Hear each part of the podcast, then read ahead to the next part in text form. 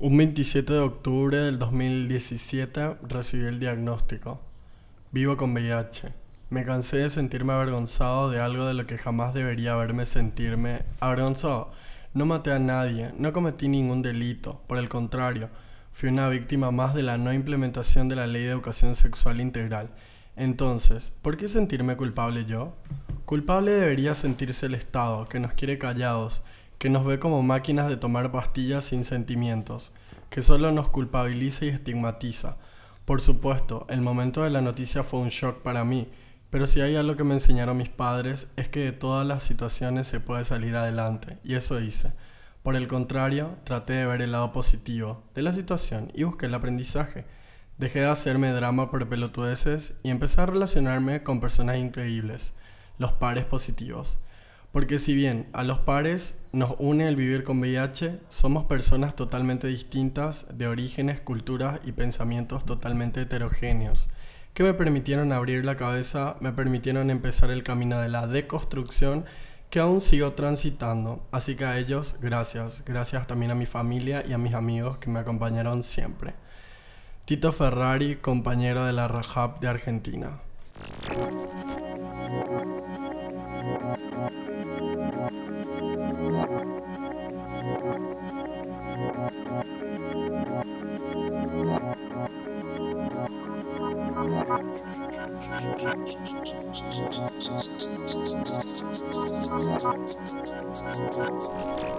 Matías Mendieta Duarte, joven, campañero, mascoy descendiente, positivo. Presidente de la Red de Jóvenes y Adolescentes Positivos del Paraguay. Presidente del Centro de Estudiantes del Colegio José Domingo Portillo. Representante nacional de la Unión Nacional de Centro de Estudiantes del Paraguay, UNEPI asesor nacional dentro de la asociación UNEPI, actual miembro de la ofensiva universitaria.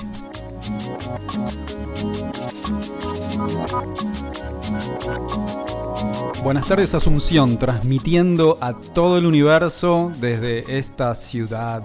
Somos Nico Martínez y Omar Beretta. Del colectivo Cuarto Mundo. Y juntos hacemos. Puto el que lee. Que es. Eh, ah, ya a esta altura. Un programa de difusión. multiforme, poliforme. Multimedio, multiputo, positivo. Bienvenido, Mati Mendieta. ¿Cómo estás? Ah, bien. Eh, muchísimas gracias por el espacio. Y. La verdad que bien. Es una tarea agradable.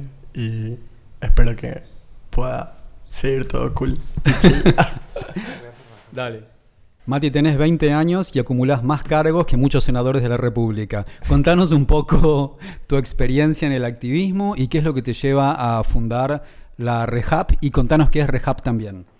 Pienso que mi activismo ya viene desde muy pequeño cuando en la ciudad donde me crié vi bastantes injusticias, eh, vi bastantes cosas, sufrí muchísimas cosas entonces desde ahí nace como mi sentimiento por, por defender, defender no solamente mis derechos, sino los derechos de los demás, de las personas más vulnerables. Y como mencioné anteriormente, em, me dieron una noticia que en ese momento la consideré mala, pero que hoy en día puedo decir que, que es buena porque me abrió las puertas a muchos transitares, a muchos episodios, a muchos lugares. Entonces emprendí un viaje después de esa noticia a la hermana República Argentina, siempre.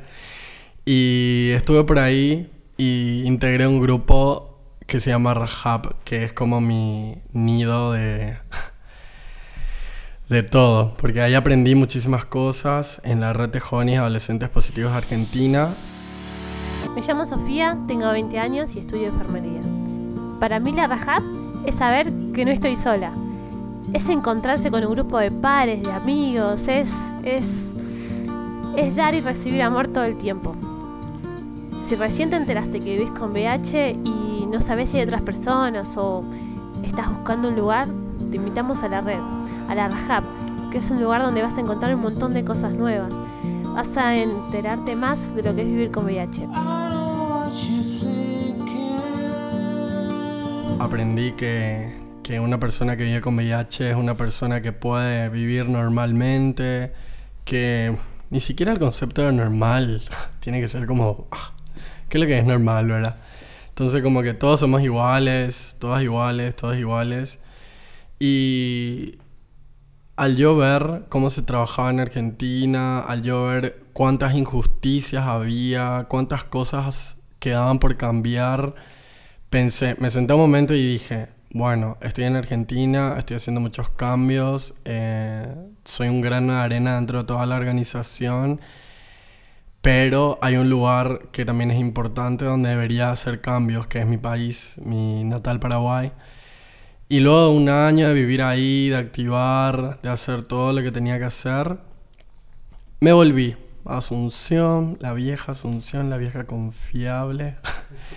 y Acá dije, bueno, si en Argentina, en Buenos Aires, donde la ciudad, hija de puta, a mí me encantaba la ciudad, había cosas que se tenían que cambiar, acá había cosas que se tenían que, no sé, hacer, transformar. Dinamitar también. Sí, re luego. Y entonces al llegar acá dije, bueno, ya que ya hay un espacio súper bonito para nosotros, yo dije, acá también necesitamos, y acá seguramente que la gente ni siquiera se va, ni piensa, ni dice ya mil tengo VIH, me voy a morir en una semana. Y había necesidad de cambiar ese pensamiento y no me podía quedar con toda la el saber. Lo tenía que transmitir con otras personas, lo tenía que compartir en muchos espacios. Entonces ahí nace, con ayuda de otros compañeros, la red de jóvenes y adolescentes positivos del Paraguay, REHAP. Y eso, eso es más que nada. Contanos para la audiencia cómo es el sistema de la respuesta del gobierno para el Plan Nacional de VIH. Primeramente el Estado tiene varios espacios donde participa junto a la sociedad civil para poder dar respuesta a la epidemia o pandemia, como lo quieran llamar, eh, acá en Paraguay. Tenemos, por ejemplo, el MSP, que es el Mecanismo de Coordinación País, que es donde está el Estado, el Programa Nacional y la sociedad civil. Hoy en día no existe una representación real de la juventud y la adolescencia dentro del mecanismo de coordinación país. Nosotros vemos la necesidad de que tenemos que estar ahí porque no se puede hacer nada para nosotros sin nosotros, claramente. Entonces, es un espacio así ya complejo donde ya hay obstáculos para poder ingresar Después tenemos el CONACIDA, que es el Consejo Nacional de SIDA, que su nombre ya luego no me agrada y no me simpatiza. Pero que nosotros también deberíamos de estar ahí para contar que la población juvenil en Paraguay hay un bono demográfico súper importante, Orereta, Corollo, Amaveano, Peney, G. Entonces medio que me parece muy incoherente que ellos digan, ay, la juventud, ay, la adolescencia. Y no hay ni un adolescente. Se detectaron mil 148 nuevos casos de personas portadoras del virus del VIH. Esto implica una cifra sumamente preocupante. ¿Por qué? Porque de estos 1.148 casos, el 54% corresponde lastimosamente a jóvenes de 15 a 29 años. Por eso es que los expertos dicen que el SIDA, el VIH, está teniendo un rostro joven lastimosamente en nuestro país. Entonces, ¿cómo un adolescente va a poder contar? Hey, yo tengo 15 años y vivo con VIH y medio que mi situación es así, me echaron de casa, necesito un lugar, el Estado no tiene políticas públicas, eh, no hay una ley contra toda forma de discriminación que se pueda contar, por ejemplo, en situaciones donde hay estudiantes que son expulsados de sus escuelas o colegios o universidades y a veces la ley 3940, que a un enfoque en la ley 3940 del año 2009, debería de tener más em, divulgación, porque no llegó ahí legalmente. Tipo, en Asunción se sabe, todo viene en Asunción, Paraguay súper centralizado, pero allá, en mi ciudad, por ejemplo, en Santa Ni, en San Pedro, hay, por ejemplo, foto baile, sí, ley 3940, y cha, eso existe. ¿Dónde está? En la Constitución, en el Código Civil, en el Código de la Niñez, tipo, nadie, nadie carajo sabe. Entonces, como que hay un, hay un problema ya luego de que están violando nuestro acceso a la información, porque no nos están dando la información correcta. Entonces, en fin, a la pregunta de lo que me, me preguntaste, o sea, lo que me preguntaste, es que tipo, el Estado tiene espacios que me parecen muy... Mm, sin eficiencia de trabajo. Tiene los espacios, pero no hay así un involucramiento total de la población y no están así las poblaciones claves reales que son las que sufren esta epidemia. Brilha, estrada, coração, farol de. Toda mano a mano, mini. Segue batida do amor. Força aqui atrás, joga pra cima. Rompe os bons costumes da família. Explode o sentimento sem pudor. No meu coração bate uma canção que é pra me libertar. Essa é a visão que vem pra convidar, não pra convencer a quem quiser bailar. En mi corazón late una canción que suena a libertad. Es nuestra visión que viene no pa convencer a quien quiere bailar.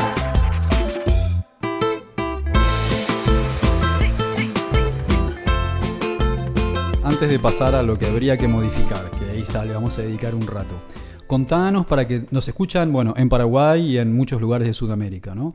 Contanos cómo es eh, el, el ingreso al sistema de salud. Es decir, un día vas al hospital público, tenés el diagnóstico. ¿Qué pasa a partir de ese día? Primeramente cuando vas al programa, que ya luego está acá en Asunción, Paraguay es grande, a consideración, ¿verdad? Es grande y el programa está en Asunción, casi en el centro. Vos te vas al programa y tenés tu diagnóstico y dependientemente de, de- de cómo es tu diagnóstico, en Paraguay, por ejemplo, hay una, mm, no sé cómo decirlo, un contexto de que sí o sí una persona con VIH, y no lo quiero decir así de forma mala, pero sí o sí una persona con VIH primero tiene, eh, sí o sí se va con una ITS. Eso es lo que quería decir, que, que, que las, las ITS principales que conocemos, que son la sífilis, la gonorrea, la clamilla y el VPH, son como los canales para la transmisión de- del VIH. Entonces, como que una persona, yo particularmente desde mi situación personal, fui con sífilis y con VIH. Como la sífilis es más densa y es más agresiva, por así decirlo, y es más... Tipo, el VIH vos podés estar 12 años sin tomar medicación y en 12 años recién entras en etapa de SIDA y te aparecen las enfermedades oportunistas y todo el tema. En cambio, la sífilis no, en 2, 3 a 5 años ya causas grandes estragos, grandes quilombos en tu cuerpo. Entonces es lo primero que se va a tratar. Después como que, bueno, el VIH tranqui, está ahí nomás invadiendo todo tu sistema inmunológico, pero tranqui. Primero la sífilis. Lo que yo pasé dentro del programa fue que yo necesitaba, la verdad, eh, contención psicológica y tenemos muy poca contención. O sea, la salud mental no, no le damos un punto crucial. Como un punto crucial no lo tocamos el decir, ah, está viniendo una persona, vamos a derivarle primero a un psicólogo para que el psicólogo le explique y le hable y le diga, bueno, esto, esto es así, tranqui, no te preocupes. Sino que no, directamente te vas al infectólogo y el infectólogo te habla así de forma eh, muy cruda y te dice, mira, tenés VIH, si no, si no tomas tu medicación te vas a morir de SIDA. Aparte que acá en Paraguay, en Asunción, los infectólogos hablan así súper denso y hay infectólogos que a mí me tocaron que utilizan mal el vocabulario. Tipo, tenés SIDA. Y no, no, boludo, no tengo SIDA. Porque no, no es SIDA lo que me agarra. O sea, tengo un virus que está ahí en mi cuerpo, tranqui, chill, que me hace así muchas cosas en un tiempo, pero no tengo SIDA. Tampoco me contagian el SIDA, me transmiten el SIDA. Entonces, eh, depende mucho de- del, contexto de la persona, pero sí, hay un cierto tiempo, eh, es muy, muy, muy tranqui, muy leve, nomás como ellos lo toman dentro del programa, pero sí. Y una vez que te dan el diagnóstico, el gobierno el- o el programa te da la medicación en forma gratuita por el resto de tu tratamiento. Sí, te da la medicación de forma gratuita por el resto de tu tratamiento. A pesar de que Paraguay no tiene muchos ATR, B, tratamiento antirretroviral, no tiene muchos esquemas. O sea, hay muchos esquemas, hay más de 20 esquemas aproximadamente. No, no sabría decir, pero pondríamos como ese número. Paraguay no tiene los esquemas que hay, por ejemplo, en Argentina. Por, por diferentes razones, claro. Pero eh, los medicamentos sí te dan de forma gratuita y en de ese lado no hay, no hay ningún problema. Mati, te quería hacer una pregunta. por lo que vos me estás contando, puedo más o menos eh, entender que no solamente hay una ineficacia del Estado, sino que también hay una en línea política, ideológica, doctrinal, en torno a la cual se construye toda esta estructura de discriminación.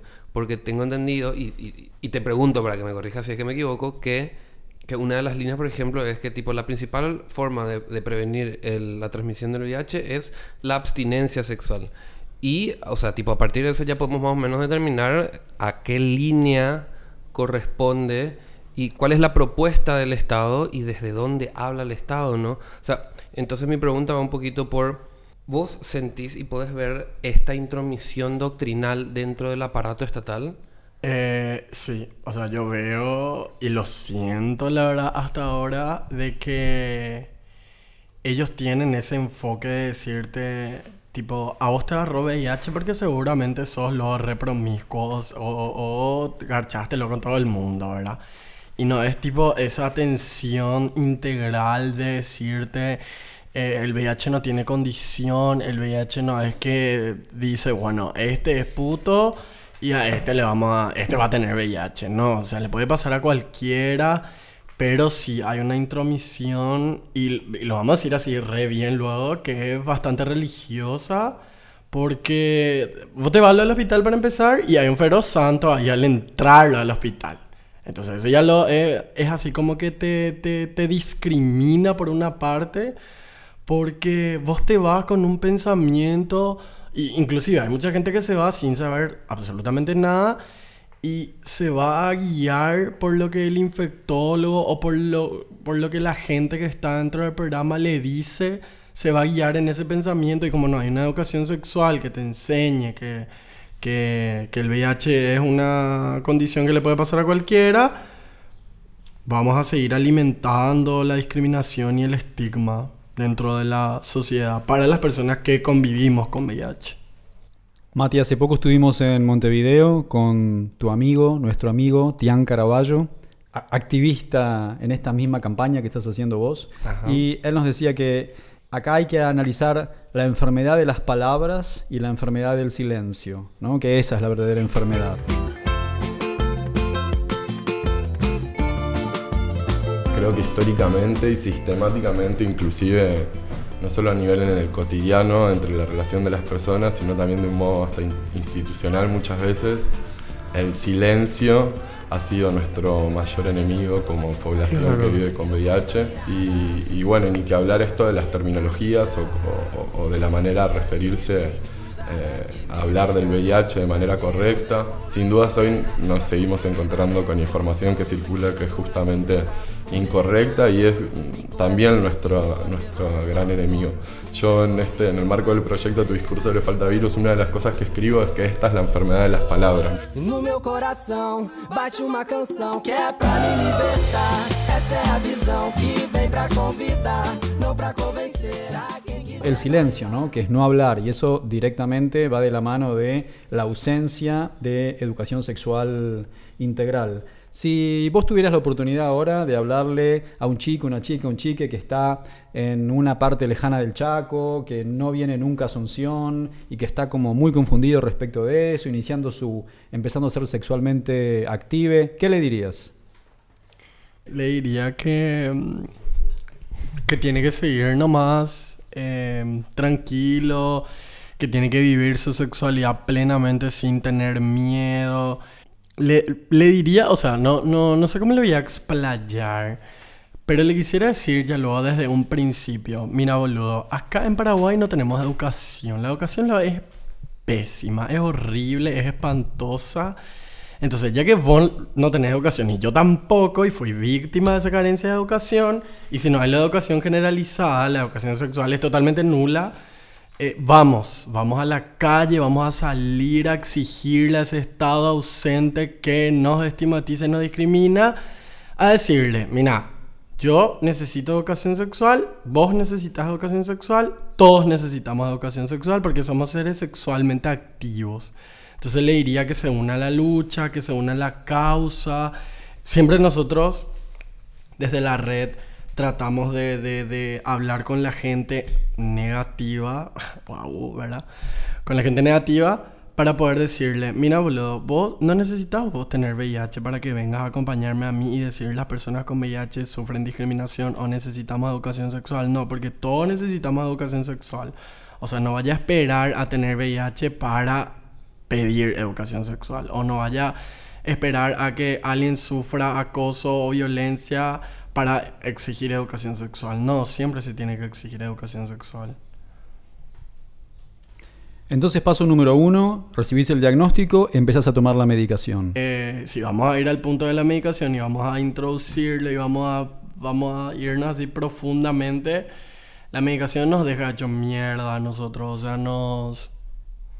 Yo, por ejemplo, consumo a tripla, que es una, una droga de, de... O sea, no es una droga, son tres drogas en una misma pastilla que tiene un, una particular droga que se llama Favirens, que es un quilombo y seguramente que otros activistas te habrán dicho que el Favirens te hace hecho bolsa, tipo te, te hace mal el sistema nervioso. Eh, yo la memoria ya me la destruyó totalmente porque no me acuerdo absolutamente de un cuerno.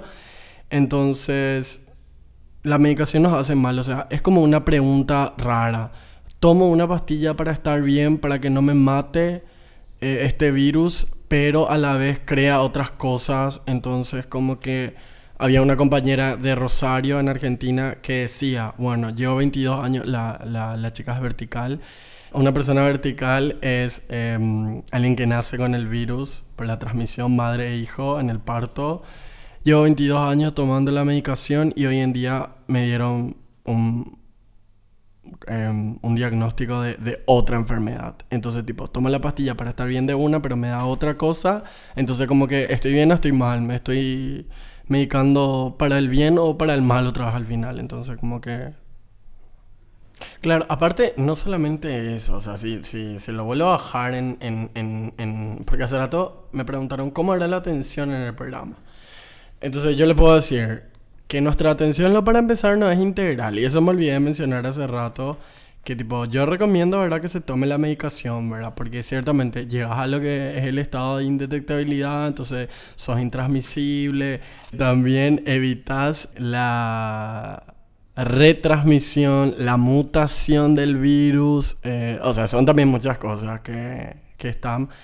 Pero... Eh, eh, cuando decías que hay que trabajar el tema de, de mejores medicamentos para evitar los, los, los, daños colaterales, porque yo le diría que son daños otra vez, eh, se tenía que trabajar en la atención integral. O sea, acá por ejemplo vos te vas al infectólogo y es tipo, hola doctor, hola, ¿todo bien? Sí. Ah, y ni siquiera me dice, bueno, mira, te vamos a revisar los genitales o te, quítate la ropa y te vamos a mirar así, examinar físicamente para ver si no tenés algún...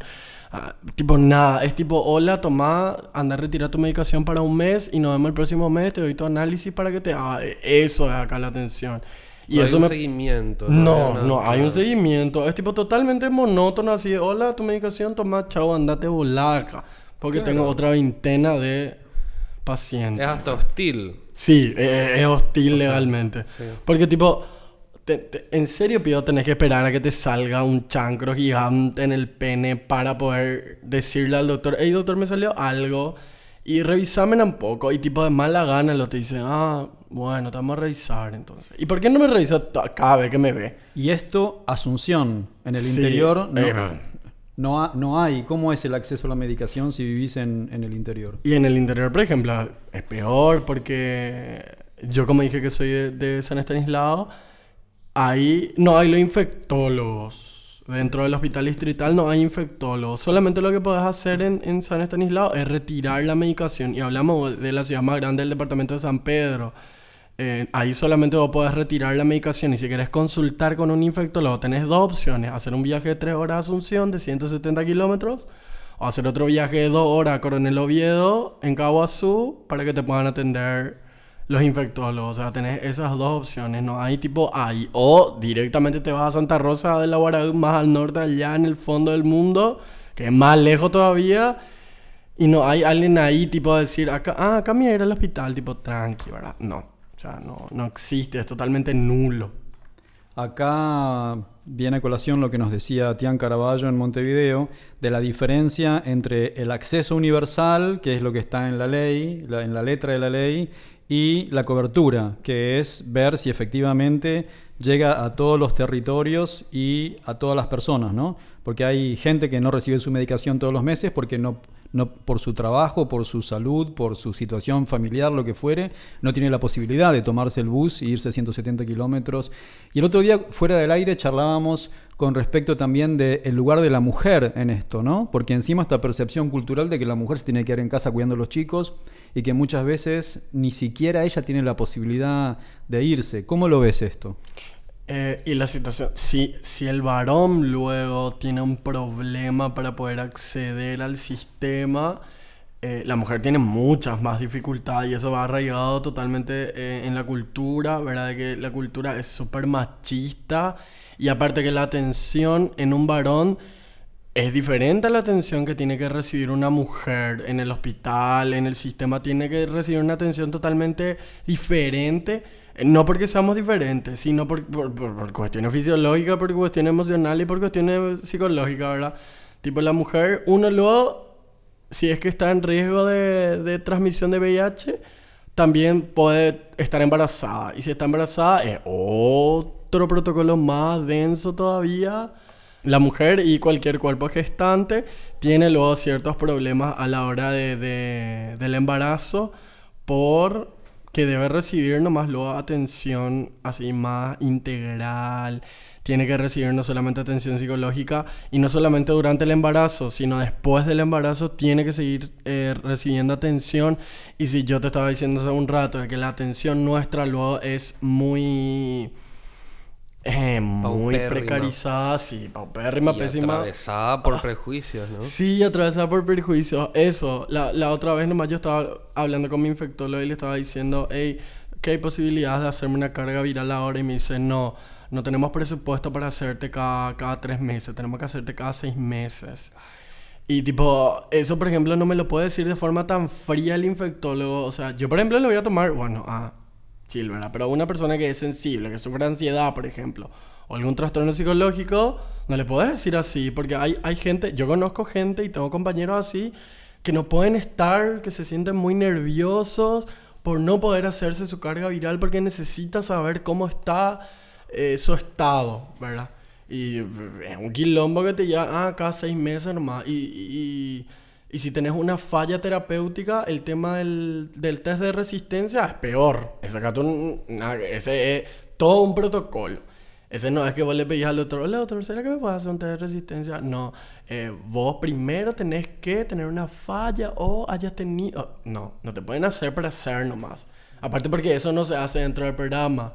Eso lo tienen que enviar a laboratorios privados para que lo hagan porque el, el programa no tiene los equipamientos para hacer un test de resistencia. Claro, me hace sentir que yo soy descartable para el gobierno, que no tiene Sí. presupuesto para mí y como nos dice nuestra querida amiga Lucas Fauno, mi amor, te amamos. Ay, sí, ahora sí. Eh, bueno, el gobierno nos quiere muertos. Sí, el gobierno nos quiere muertos. En mi corazón late una canción que suena a libertad. Es nuestra visión convencer a quien quiere. Abrazar la diversidad con todas sus contradicciones. Abrazar la diversidad con todas sus disecciones. Y pensarnos y repensarnos. ¿Qué significa esto? Salir todos a dar todas las batallas. Y todo el tiempo. Y cuando digo todos, todas, todes, no hablo solamente del colectivo LGBT. Hablo de todas las personas. Porque somos ciudadanos. O sea, porque a ver, loco, si yo salgo a cortar una calle porque no tengo medicación de VIH, yo no necesito de que las personas que vienen a reclamar sean VIH positivas. Yo necesito que vengan todas. No es como acá en Argentina que en la marcha del orgullo es, se llena de gente. Y, a ver, lo celebro que se llene de gente. Vengan, están todos bienvenidos.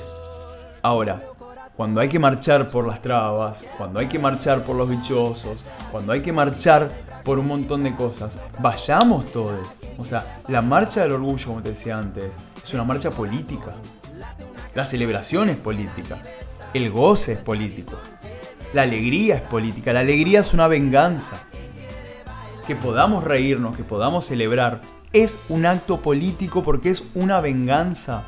Yo en culo, marchando, bailando, cagándome de risa y siendo feliz, es un acto de venganza por un sistema que me prefiere muerto.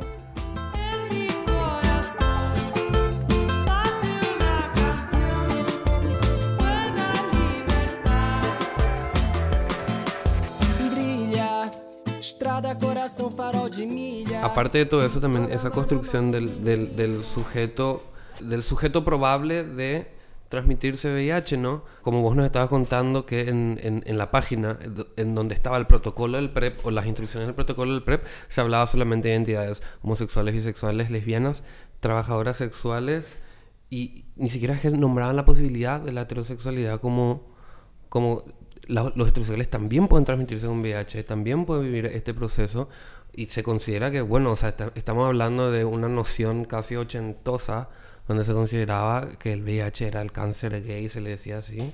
Claro, hay una estigmatización desde el Estado mismo cuando crea ese tipo de protocolos. Eh, sí, claro, porque el PrEP está en proceso de, de, de, de implementarse de forma formal acá.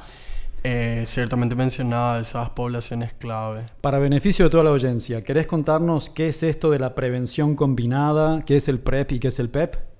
Eh, sí, bueno, la prevención combinada es eh, un conjunto de, de, de, de, herramientas, por así decirlo, que te sirven para la prevención y como la conocemos comúnmente, la, una de las primeras y la que se utiliza hasta ahora es el condón, el condoncito, muy sexy, lindo, saborizado ahora, actualmente. Texturado. Eh, texturado, así para el más fino, para el más grueso. Ay, amo. Pero eh, sí, eso. Ahora en Paraguay se está trabajando por el PrEP. El PrEP, que es una pastilla que se le va a dar a las personas que están en situación de riesgo, por ejemplo, a trabajadores sexuales, a los homosexuales, a los bisexuales, y eso es lo que hablábamos hace rato de tocar el tema de que a los heterosexuales no se le vuelve a mencionar, ¿verdad? Que es una población que igual tiene riesgo de, de, de transmisión de VIH. Eso, por ejemplo, al hablar del PrEP, pero el PEP es una pastilla que se toma en las 72 horas posteriores de una situación de riesgo y se toma por 30 días. Que eso todavía no tenemos acá y que lo tienen muy pocos países a nivel de Latinoamérica.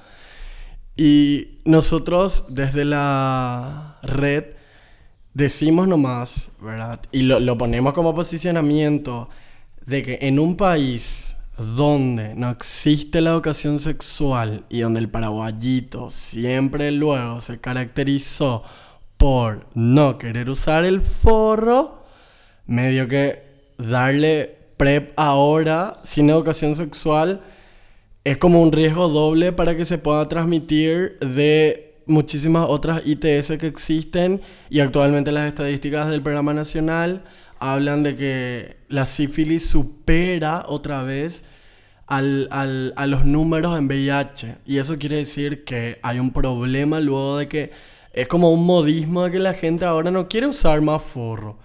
Y si vos le entregas, ya lo ahora, yo no, no quisiera hablar tampoco y no quiero sonar como que le estoy negando la posibilidad de acceder a esa prevención combinada que debería de tener toda la gente, ¿verdad? Y que debe ser gratuito para todas las personas en ciertas situaciones, pero ahora en nuestro contexto social no creo que sea primordial que se esté insistiendo con el tema del PrEP. O sea, lo que yo pienso es que se debería insistir más en tema de educación sexual, de ESI. Cuando hablábamos de estos temas en Montevideo hace poco, nos decían que en general los, los, actores de la sociedad civil organizada consideran que las políticas públicas tendrían que enfocarse en primer lugar en que todos logren la indetectabilidad. ¿no? Después empezar a enfocarse más un poco en la prevención. Vos de, que trabajás con adolescentes y con juventud, ¿cómo lo ves esto? Ciertamente se debería de, de, de trabajar el tema de la indetectabilidad, o sea, para llegar a la indetectabilidad para luego hablar de prevención, pero tocando el tema del, del, de la profilaxis, del PrEP, tipo te vas a enfocar, o sea, el Estado como ente de defensa de nuestros derechos se va a enfocar a medicalizarle luego a la población positiva, o sea, le está lo medicalizando supermente y se va a enfocar a medicalizarle también a la población negativa, que me parece como demasiado mal actualmente. Porque es cierto lo que decía, deberíamos de tener primero la información para, para poder acceder a ese tipo de cosas, ¿verdad? Para poder decir, eh, bueno, voy a tomar el PrEP, pero yo sé que voy a tener el riesgo de adquirir diferentes ITS, ¿verdad? O, los, o los efectos secundarios. O los el efectos PrEP me va a terminar. Que te va, claro, porque trubada, denso total también, y es como que muy eso. Claro que no, no es necesariamente por una cuestión en asistencialista ni nada por el Estado. O sea, es responsabilidad de Estado en el sentido de las formas en las que el Estado corresponde a los tratados internacionales y a las regulaciones de los derechos humanos. Y a, también es una forma de para evitar eh, posibles expansiones que terminen que terminen generando un problema aún mayor del que del que ya, ya puede representar, ¿no? O sea, porque mucha gente de repente, ah, ¿por qué nosotros le tenemos tenemos que pagar la medicación de la gente que, que, que se transmitió de VIH y en realidad tiene mucho que ver con, con un- el contrato colectivo de bienestar social y evitar que se expanda algo que probablemente puede terminar llegando a, a círculos, a, a toda clase de círculos que ya llega. Por supuesto, y el Estado además hacerse cargo de la falta de educación sexual integral en la escuela, ¿no? Con lo que, Claro. que eso serviría muchísimo. Porque aparte el derecho a la salud es un derecho constitucional, no es algo, y ese derecho constitucional se ganó, a o sea, tipo, es, el Estado tiene la obligación de cumplirlo también por la forma en la que nosotros cumplimos con el Estado. Y es, es parte del contrato social. Y estar sanos y estar educados es parte de eso. Un poco más temprano en la entrevista dijiste que el Estado no tiene que hablar de nosotros sin nosotros. ¿Cuán posible es la articulación especialmente de la organización que vos presidís, de adolescentes y jóvenes, en el diálogo en la mesa nacional donde se discuten estas cuestiones entre los actores de la sociedad civil y el gobierno? Bueno, nosotros ya estamos solicitando ser parte de los espacios de toma de decisión y de creación de políticas públicas, eh, ya que como hace rato dijiste, el Estado no quiere muertos y aparte de querernos muertos nos invisibiliza, pienso que nosotros no, no existimos dentro de la sociedad, pero sí estamos acá y tenemos muchísimos problemas y necesitamos realmente estar en esos espacios para poder hablar de lo que realmente a nosotros nos aqueja, porque no se puede ir otra persona que no es joven a hablar lo que el joven pasa, y peor, no se puede ir una persona negativa a hablar de lo que pasa con la población positiva, y yo lo voy a hablar así de forma muy concreta de que en los espacios de toma de decisiones están las vacas sagradas. O sea, nosotros tenemos vacas sagradas y le decimos vacas sagradas a las personas que están en los espacios y que se quieren quedar en los espacios y se creen las reinas o los reyes de quedarse ahí para siempre y hablar siempre del contexto social.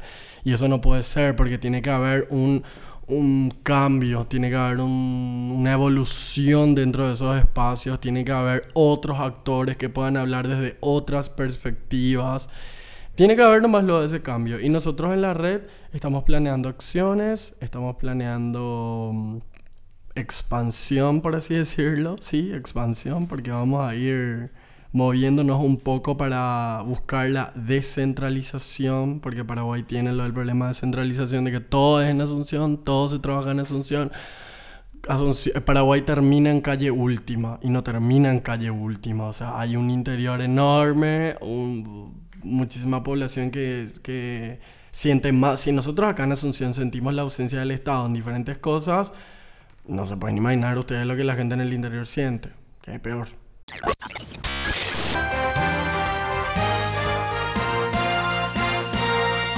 Mensaje del presidente de la República.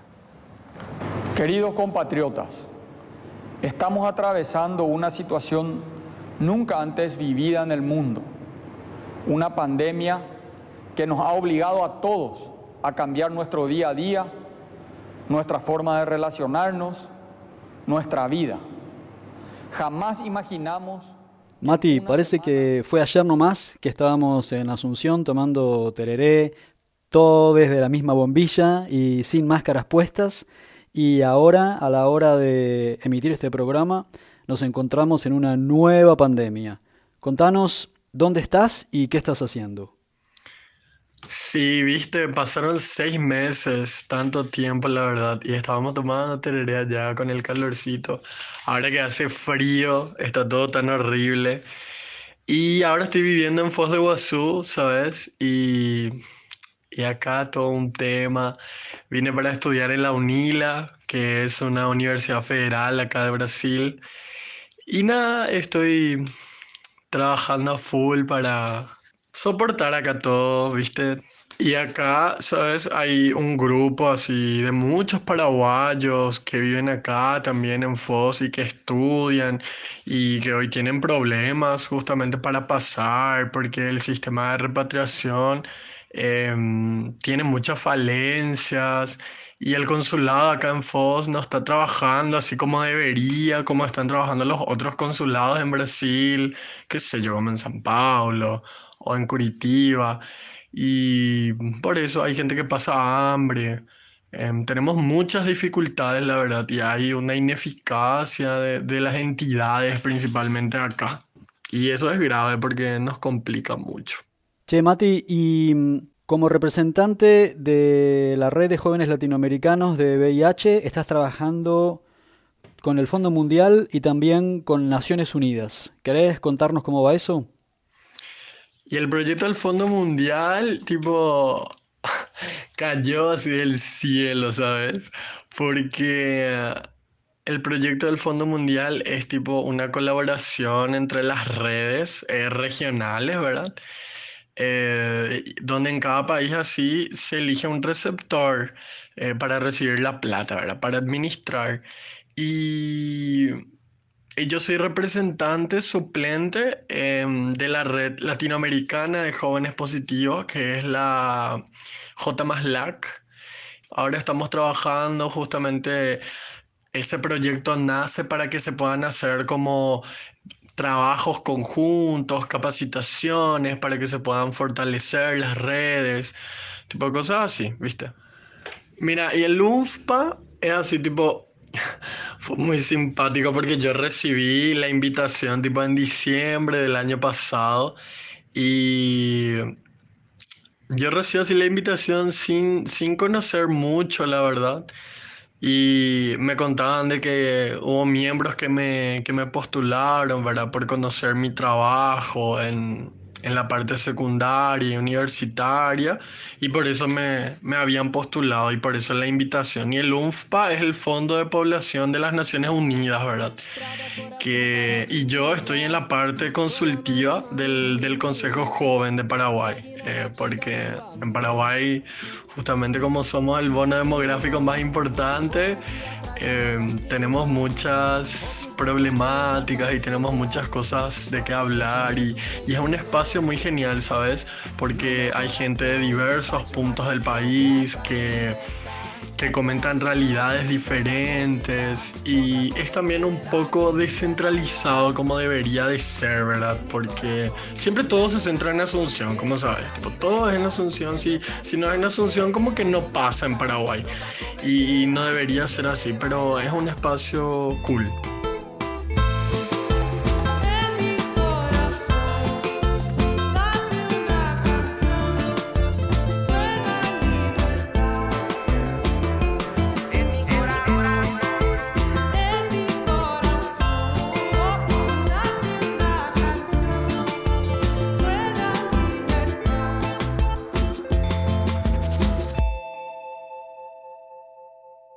Así que ya sabes, si sos joven o adolescente o te sentís joven y necesitas información, querés participar, querés activar, querés entender las cosas que no te explican bien, querés tener más conocimiento sobre esa educación que el Estado no te está dando en prácticamente ningún país de Sudamérica, te podés contactar con tu red de jóvenes y adolescentes de cada uno de los países y en el caso particular de Paraguay te podés comunicar con la REHAP Vamos a colgar de nuestro sitio en Anchor todos los links para que te puedas comunicar con ellos y con Mati Mendieta, que es su presidente. Muchísimas gracias Mati por la entrevista y esperamos seguir en contacto y poder seguir haciendo proyectos juntos. Eh, sí, claro que sí. Ay, pues, me está ahí trimba en oña ya ya po, guapo que peñañe, eh, ya es eh, a un pezón no. Que está 20 man ya ya ya te ya ya puede ser cuera. Ya eh que tome ñan debe home, me pues. Gracias, querido. Y como dice Lucas Fauno, ojalá que todos tengan VIH, que todos tengan VIH a la hora de ir a votar, a la hora de ir al médico, a la hora de activar en los espacios civiles, que, nos, que todos se comporten como si lo tuvieran, así podemos eh, accionar, porque no hace falta pertenecer a un grupo o un colectivo para luchar por esos derechos. Así que bueno, vamos ahí adelante y hasta la próxima. Muchas gracias.